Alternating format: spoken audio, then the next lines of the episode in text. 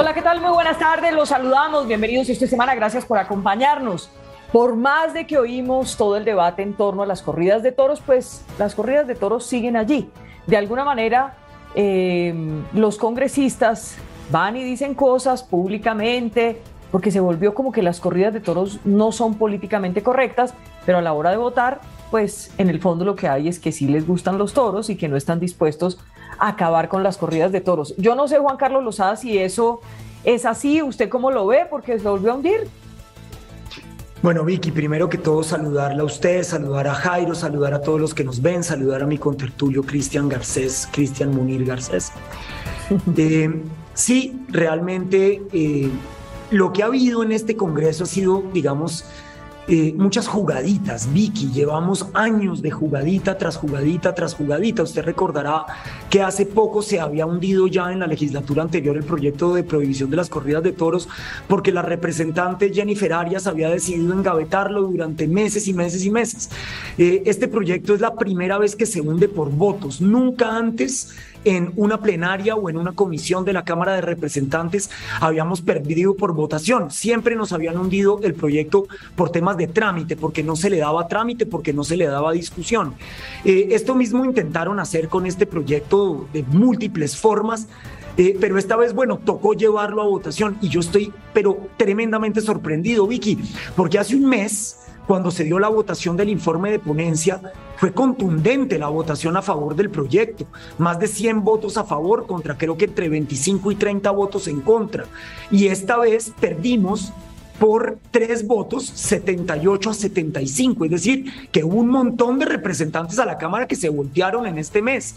Y uno sí tiene que preguntarle a ellos por qué se voltearon en medio de la discusión, por qué en el mes eh, que pasó entre la votación del informe de ponencia, que se hicieran las audiencias públicas que reclamaba el representante Garcés y la votación de segundo debate, de repente la mitad del Congreso de la República se volteó. Eso lo tienen que explicar ellos. Para mí es el lobby más grande que yo haya visto en la historia del Congreso, lo tengo que decir. Viceministros de Hacienda, ex viceministros de Hacienda a bordo, eh, eh, hablando con, con, los congresistas, congresista por congresista, eh, un mes y medio de la lobista de los taurinos sentada permanentemente en el Congreso de la República, campañas de desinformación sobre lo que pretendía ser el texto, como lo que hizo el representante Apecuello, ataques personales permanentes en mi contra sin parar, tanto en la plenaria como en las redes sociales. En fin, yo nunca había visto una cosa tan coordinada como la que tuvimos que ver ayer en el Congreso. Bueno, entonces vamos a la contraparte. Cristian Garcés, bienvenido también a Semana, gracias por acompañarnos. ¿Y qué fue lo que pasó? Vicky, un saludo para usted, para Jairo, para el representante Juan Carlos, para todos los que nos estén viendo en estos momentos. Pues Vicky, desde mi esquina lo que yo podría decir es que cuando en la plenaria de hace un mes se aprobó sin discutir prácticamente la ponencia, yo levanté la mano y fui uno de los que solicitó que se hicieran audiencias en las ciudades que pudiéramos. Eh, alcanzamos a hacerlas en, en, Bogotá, Cali y Manizales. El tiempo por la que definió la plenaria no alcanzó para ir a zonas rurales de municipios de sexta categoría, que es donde hoy más se están haciendo corridas de toros. Pero tal vez el cambio que el doctor Loza no ha entendido es que en mi caso yo he invitado a los congresistas a que asuman la responsabilidad de estudiar este tema y de, legislar, como lo pidió la Corte Constitucional, que dijo que las corridas de toros debían morigerarse eh, y en ese sentido el proyecto de ley, por ejemplo, que se presentó de prohibición, adolece de cifras y de datos. Eh, por ejemplo, ¿Cuántos toros en el año para las corridas de toros se sacrifican? ¿Cuántos empleos directos o indirectos dependen de las corridas de toros? Entonces yo he invitado a los congresistas a que estudiemos, a que trabajemos y triunfó una propuesta en la plenaria ayer que fue la de comprometernos en que en dos meses traigamos un proyecto de ley que haga lo que pidió la Corte Constitucional reglamentar las corridas de toros, pero adicionalmente hemos incluido las otras prácticas tradicionales con animales, como son los gallos, las corralejas y no sé si vamos a incluir otros. Este es un tema muy difícil porque hay un matoneo impresionante por las redes, porque obviamente aquí hay maltrato animal. A nadie, a nadie ni en el Congreso le gusta el maltrato animal, pero hay otras situaciones que tenemos que ver porque no nos interesa maltratar tampoco la vida de colombianos, dejarlos sin trabajo, acabar con su vida laboral. Eh, y ahí es donde el Congreso tiene que encontrar un camino, un equilibrio entre una tradición que reconoce la Corte Constitucional entre una protección del empleo de unos colombianos que estamos tratando de aclarar cuántos son y tercero, eh, el bienestar de los animales. Ese es el debate que se dio, muy apretado, muy ajustado. Obviamente lo más fácil es prohibir, Vicky, es prohibir. Pero ¿y qué pasa con todas las personas que están en esto? Desde el torero hasta la señora que vende empanadas afuera de las corridas de toros. Sí, Juan Carlos, este es un tema, como usted bien lo explicaba, lo explicaban, de debate de hace muchísimo tiempo. Es verdad, la Corte insistentemente y los jueces le han pedido al Congreso que elegirle sobre el tema. ¿Por qué entonces en un mes se cambia esta votación tan amplia como usted dice que la tenían? Si prácticamente este tema ya es de conocimiento de todos los congresistas, ¿qué los hizo cambiar de opinión en menos de un mes? Mire, Jairo, es que esta no es la primera vez que se discute este proyecto en plenaria, era la tercera vez que se discute este proyecto en plenaria y aquí siempre salen con las eh, disculpas de que no, es que como este es un nuevo Congreso, nosotros no sabemos de esta materia, tenemos que estudiarla, por Dios, usted bien lo dice Jairo, este ha sido un tema que ha estado en la palestra pública durante décadas en nuestro país. Todo el mundo tiene de alguna manera una posición sobre esta materia.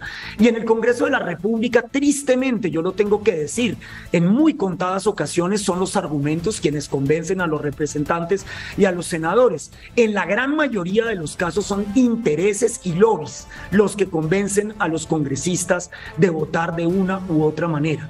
Y usted tiene que ver el lobby tan impresionante. Es que yo de verdad le digo, yo nunca había visto una cosa de este estilo. Eh, empleados a fondo, eh, algunos representantes de cambio radical. Usted sabe, por ejemplo, que el hermano de Germán Vargas Lleras pues fue presidente de la Corporación Taurina de Bogotá. Usted sabe perfectamente, por ejemplo, que hubo un defensor del pueblo que era hermano de otro presidente de la Corporación Taurina de Bogotá. Usted sabe cuál ha sido la posición, por ejemplo, del ex procurador Ordóñez del Partido Conservador en esta materia. Y por supuesto que ha habido, si se quiere, una desinformación con respecto a lo que el proyecto realmente prohíbe o no prohíbe. Ayer el, representante Apecuello intentó por todos los medios de convencer eh, a la plenaria de una mentira y es que este proyecto de ley prohíbe las corralejas. Entonces eso sumaba inmediatamente a toda la bancada costeña eh, en contra del proyecto y trató de convencer a la plenaria de que esto metía los gallos. No, está muy confundido el representante APE. Hay un proyecto de la senadora Andrea Padilla que sí pretendía acabar con las corralejas y se lo hundieron en primer debate en la Comisión Quinta del Senado. Ahora continúa ese proyecto con los toros y los gallos. Usted verá que los gallos los van a hundir en la plenaria del Senado de la República, porque es evidente que todavía no existe el consenso social en nuestro país para acabar con esas dos prácticas que tienen, es así, un enorme arraigo popular en Colombia. la tauromaquia ya no. El propio Cristian Garcés lo sabe perfectamente porque él escuchó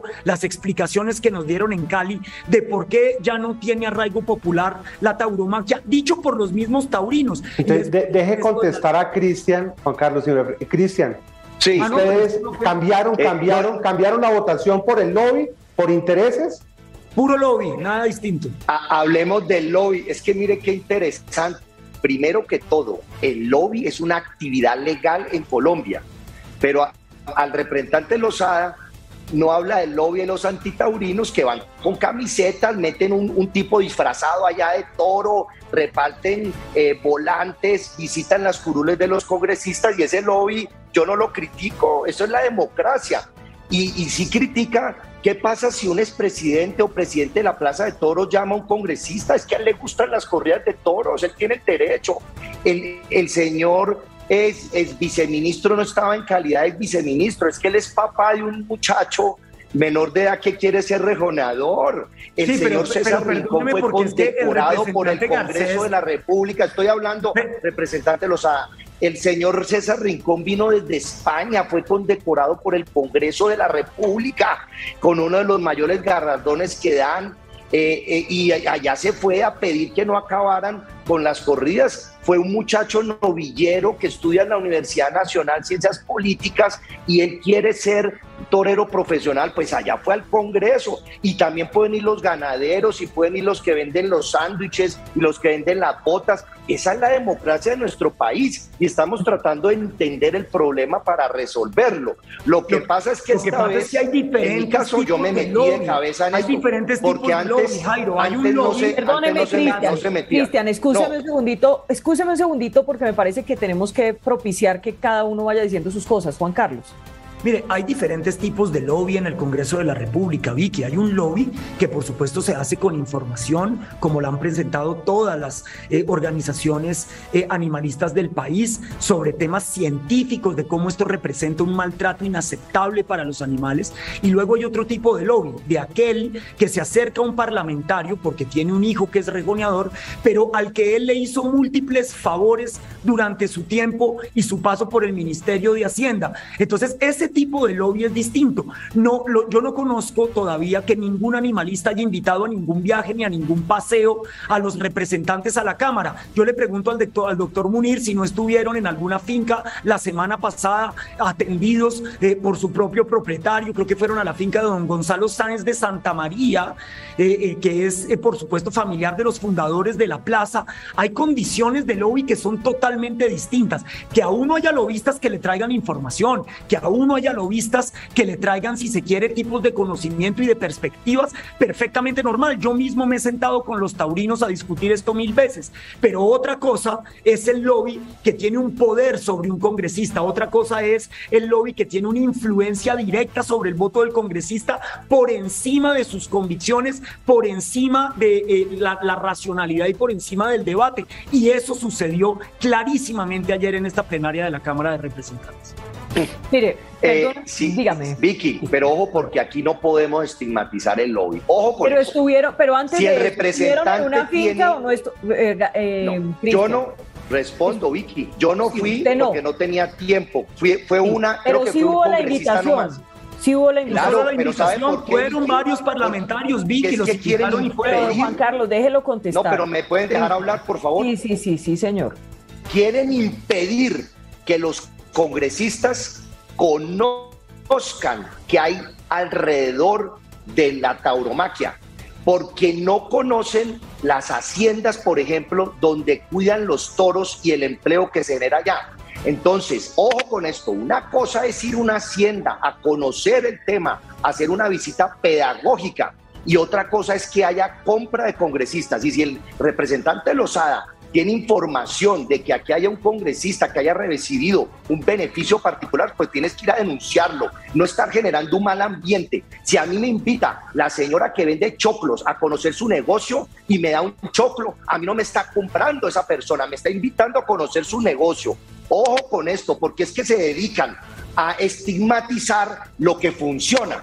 Entonces, ojalá todos los congresistas hablaran con toreros, fueran a visitar las haciendas, conocieran la gastronomía. Yo, por ejemplo, entrevisté personas en Manizales que viven de, la Feria Manizales, el del restaurante, el del parqueadero. He estado haciendo un esfuerzo gigantesco por tratar de entender el problema, porque obviamente lo más fácil es votar, se prohíbe y ya, y se perdieron todos sus empleos. Yo le pregunto al representante Lozada, ¿cuántos empleos indirectos dependen de la tauromaquia? Porque eso no está en su proyecto de ley. ¿Cuántos sí, empleos usted le dijo al país cuántos empleos directos dependen, de la tauromaquia. Usted sí le está diciendo cuántos empleos directos. No, es que usted presentó. Le cuento esto, Jairo. Usted presentó. En entre el año 2012 y el año 2022, según un propio portal taurino que le hace seguimiento a todas las corridas de toros en Colombia, torearon 213 toreros y novilleros. ¿Sí quién no tiene la respuesta? De los cuales solamente el 35% de ellos torearon una vez en 10 años. Solamente el 18% de esos 213 toreros torearon más de 10 veces en, en, en 10 años, Vicky.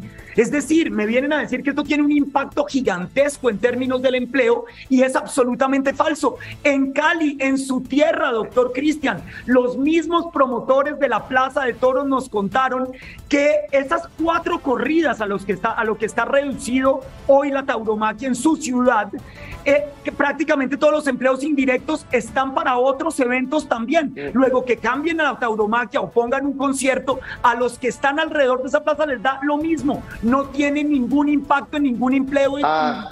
Es mentira, es la mentira más grande que ha dicho el representante Garcés. Aquí se han querido meter con los temas de empleo, Vicky, porque saben que no tienen ningún argumento para tratar de cuestionar lo antiético que es torturar durante media hora un pobre animal para que se puedan divertir unos cuantos, unas cuantas personas que además vaya y vea quiénes son los más ricos de todas las ciudades de Colombia, porque los propios taurinos nos han dicho que el elevadísimo costo de las boletas ha impedido que la gente popular pueda acceder a los espectáculos taurinos en las ciudades y cada vez son menos. Usted vio que en la pandemia, Vicky, no hubo ni una sola corrida de toros durante cuatro años prácticamente llevamos en el país sin corridas de toros.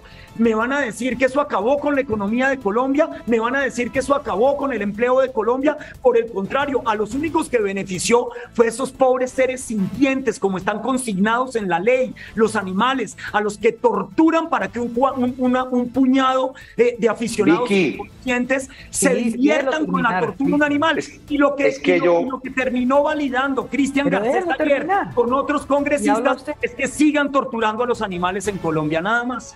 A ver, Cristian. mire todas esas barbaridades. Que quede claro que no responde el representante Lozada que presentó el proyecto de ley cuántos empleos informales se afectarían. Usted no ha podido eh, decir cuántos eh, formales, eh, cuántos son los formales. Pero es que usted es el, por eso se le he tenido que decir yo a usted, pero, Cristian, Vicky, no me deja habla hablar. de los informales no, no, no, déjelo hablar, déjelo No, yo no estoy acostumbrado a eso. No, deje hablar.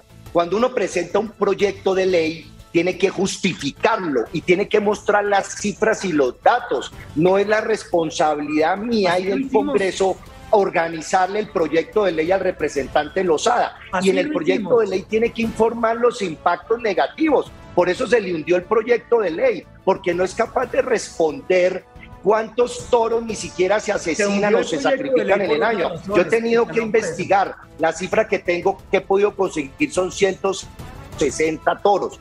Yo la cifra de, empleos directos e indirectos hay que tenerla. El Congreso no puede votar proyectos de ley quitándole el empleo a la gente sin saber cuántos empleos son. Yo le doy un datico. Eh, Portafolio 2019 sacó un artículo diciendo que la Feria de Santa María en Bogotá generaba 16 mil empleos. Yo le doy un mm. ejemplo. Resulta que yo estoy en la Comisión Tercera de Asuntos Económicos. Yo me dedico a defender el bolsillo de los colombianos, el ingreso y el empleo. Entonces aquí, por eso llega a la plenaria el proyecto y ahí nos encontramos los de las siete comisiones constitucionales a revisar la iniciativa. Y la iniciativa del representante Lozada no es una iniciativa madura, no tiene la suficiente información, datos específicos. Entonces habla, por ejemplo, de la conversión. Listo. Entonces vamos a hacer conversión laboral. Vamos a cambiarle el trabajo a estas personas por otro. ¿Cuánto vale eso? No sabemos. ¿Cuántas personas son? No sabemos. ¿Hay concepto del gobierno nacional diciendo que va a poner la plata? No existe concepto del gobierno nacional. Entonces el representante de Lozada quiere que aprobemos así el proyecto con el simple discurso de que se está maltratando animales, que de eso estoy yo de acuerdo, que parece que se está maltratando animales, pero así no es solamente como en el Congreso se aprueban eh, los proyectos de ley. Por eso se le hundió, porque entre otras cosas no deja hablar, porque interrumpe, porque, porque no es respetuoso con el debate. Allá llegó una representante y dijo que lo había amenazado, maltratado a la representante porque opina diferente al representante. La más grande del mundo. Entonces, ¿cuál es el, tema aquí? Que hay un congresista que está de acuerdo en que hay que tener bienestar animal, pero estudiando y, mirando cómo vamos a solucionar el problema del país. Porque el problema del país no es quitando el empleo a la gente. Hay 2.600.000 personas sin trabajo, buscando trabajo en Colombia, y aquí presentan un proyecto de ley que claro, se están sacrificando 160 toros y entonces vamos a quitarle el empleo a miles de colombianos, tirarlos a la miles, calle, mire, que aguanten hambre, que los muchachos se vayan a, ver, a generar eh, eh, problemas Jairo, de yo le, violencia. yo le, ¿Saben yo le cuento- toros se yo creo déjelo- que aquí el que me va a interrumpir déjelo que conteste Cristian, por favor. decir, 11.000. me va a gustar. 11 Pero mil toros. Ya.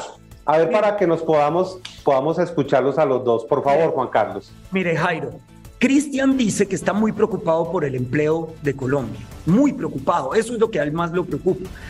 Resulta que en cualquiera de esas fincas donde hay toros, eh, tienen más o menos ocho o nueve empleados para cuidar esos toros. Yo le voy a contar que yo presenté el proyecto de regularización del cannabis de uso adulto que genera 22 empleos por hectárea en Colombia y el doctor Cristian lo votó en contra. Y así va a seguir porque el- la motivación... Ah, no, ya nos vamos a meter en la política antidrogas. Ese no es realmente el empleo.